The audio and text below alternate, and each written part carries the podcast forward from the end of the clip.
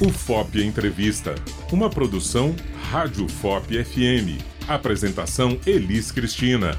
Realização Universidade Federal de Ouro Preto.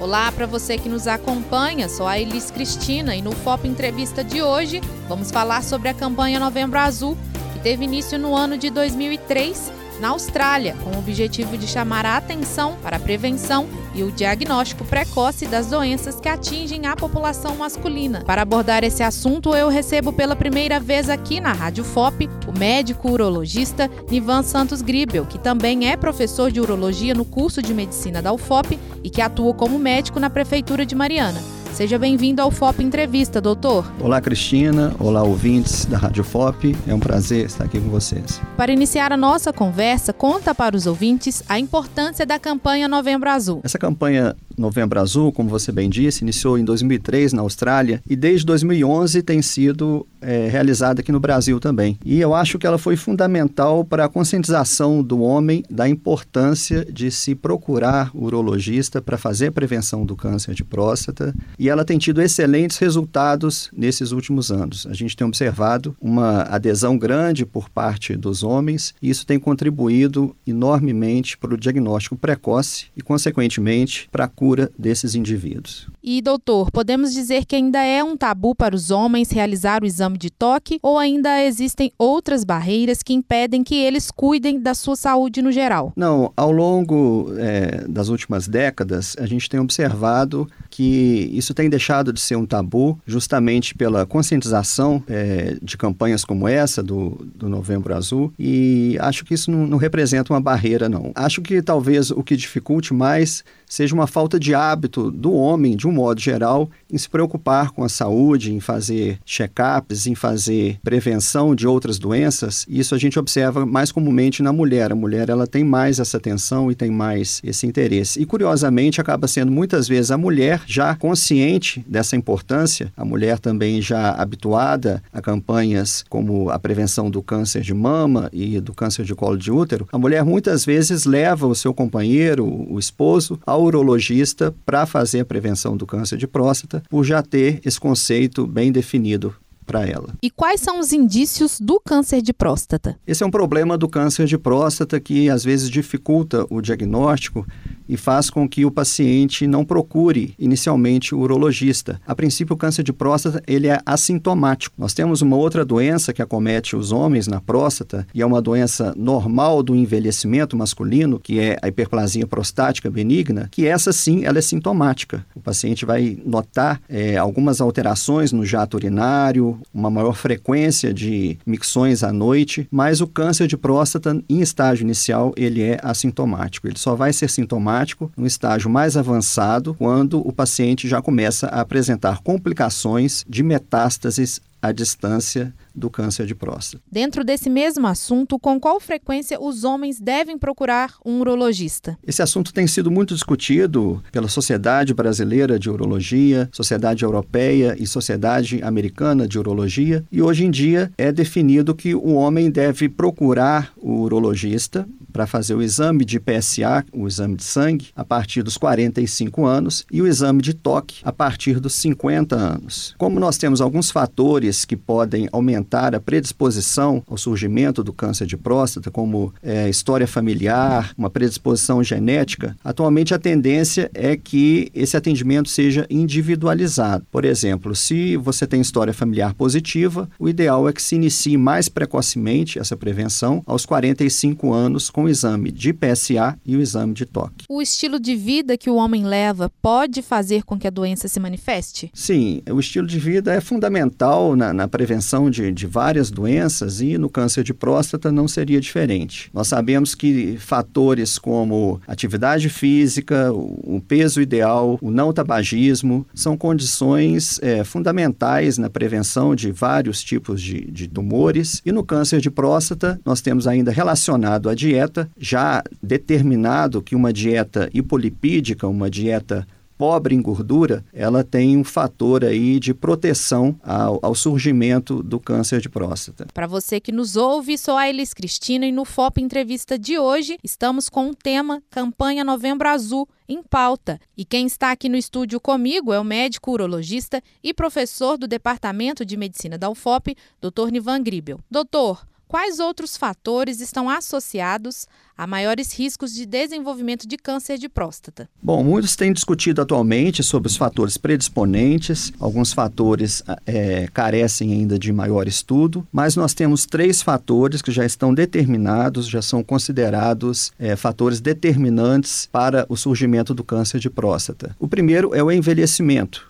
Né? O câncer de próstata está diretamente relacionado ao envelhecimento do homem, ele é mais comum no, no indivíduo mais idoso, à, medida que, que ele vai envelhecendo. O segundo fator é hereditariedade. Nós sabemos que quando há uma história familiar positiva, há uma chance maior desse homem desenvolver um câncer de próstata. E o terceiro fator é a etnia. É sabido também que o câncer de próstata é mais comum em indivíduos da raça negra. E conta pra gente como é feito então o tratamento do câncer. O tratamento do câncer de próstata, quando diagnosticada a doença em estágio inicial, é o que nós costumamos chamar de padrão ouro, o tratamento mais indicado o tratamento cirúrgico. Nós temos outras formas de, de tratamento, como a radioterapia, a quimioterapia, mas que são indicadas para situações específicas. Aquele paciente que tem o um diagnóstico da doença em estágio inicial com chance de cura, o tratamento indicado é a cirurgia. E a, o resultado é excelente, a sobrevida é excelente, chances de cura superiores a 90%. Professor, qual é a qualidade de vida do paciente após a realização da cirurgia? Bom, sobre o tratamento cirúrgico, é, nós temos o tratamento cirúrgico convencional, que é a cirurgia aberta, né, quando se faz um corte na barriga para retirada da próstata temos a cirurgia videolaparoscópica, mais recentemente a cirurgia videolaparoscópica robô assistida. E geralmente quando se fala em cirurgia, um, um temor que existe por parte do paciente é relacionado à questão da disfunção erétil, né, impotência, conhecido como impotência, e também a incontinência urinária. Felizmente, com a evolução da técnica cirúrgica, essas duas complicações que causam aí tanto temor ao, ao paciente hoje em dia representam, em média, 4% de ocorrência no pós-operatório. Então, nós temos uma qualidade de vida boa para esse paciente, o paciente curado da doença, com uma sobrevida e vida normal após a cirurgia. E para finalizar a nossa entrevista, doutor, ao longo dos anos, você acredita que a campanha Novembro Azul tem sido eficaz ao informar e conscientizar os homens sobre a importância de cuidar da sua própria saúde? Sim, eu acho que essa campanha tem desempenhado um, um papel fundamental. O câncer de próstata, ele é o segundo tipo de câncer mais comum no homem, atrás apenas do câncer de pele não melanoma, e a segunda causa de morte por câncer no homem, atrás apenas do câncer de pulmão. Os números é, são consideráveis, né? No Brasil, a estimativa do INCA em 2020 eram de 65.840 novos casos naquele ano, e o diagnóstico de, de pacientes que evoluíram para óbito em 2019 por câncer de próstata foram de 15 mil 983 casos. Se a gente pegar uma estimativa mais recente americana, os Estados Unidos previu para 2022 268 mil casos, aproximadamente, novos casos, novos diagnósticos de câncer de próstata. E a estimativa também para 2022, nos Estados Unidos, foi de aproximadamente 34 mil mortes por câncer de próstata.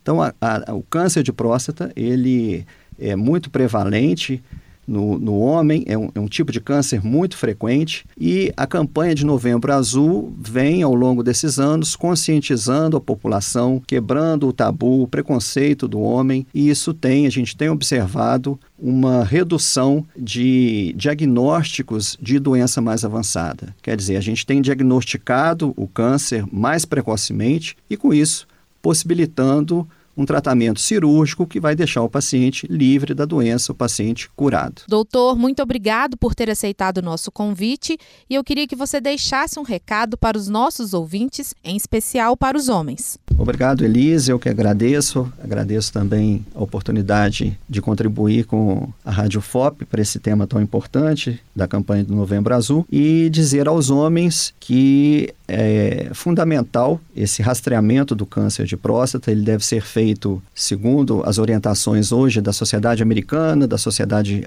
Europeia de Urologia, a partir dos 40 anos, buscando uma individualização do indivíduo do paciente. O urologista vai ter condição de avaliar se há uma história familiar positiva e a periodicidade que deve ser feito esse controle, se o paciente vai fazer um retorno anual a cada dois anos. Então, a partir de uma primeira consulta, nós vamos determinar as características do paciente, individualizar o tratamento dele e, a partir daí, seguir com o acompanhamento. Lembrar que as chances de cura são excelentes, o câncer de próstata ele é praticamente assintomático, por isso é fundamental fundamental que haja essa iniciativa, essa consciência do homem e ele busque preservar a sua saúde e a sua qualidade de vida. E chegamos ao fim de mais um FOP Entrevista. A produção é de Enzo Teixeira, uma realização Universidade Federal de Ouro Preto e Fundac, Fundação de Educação, Artes e Cultura. Até a próxima edição.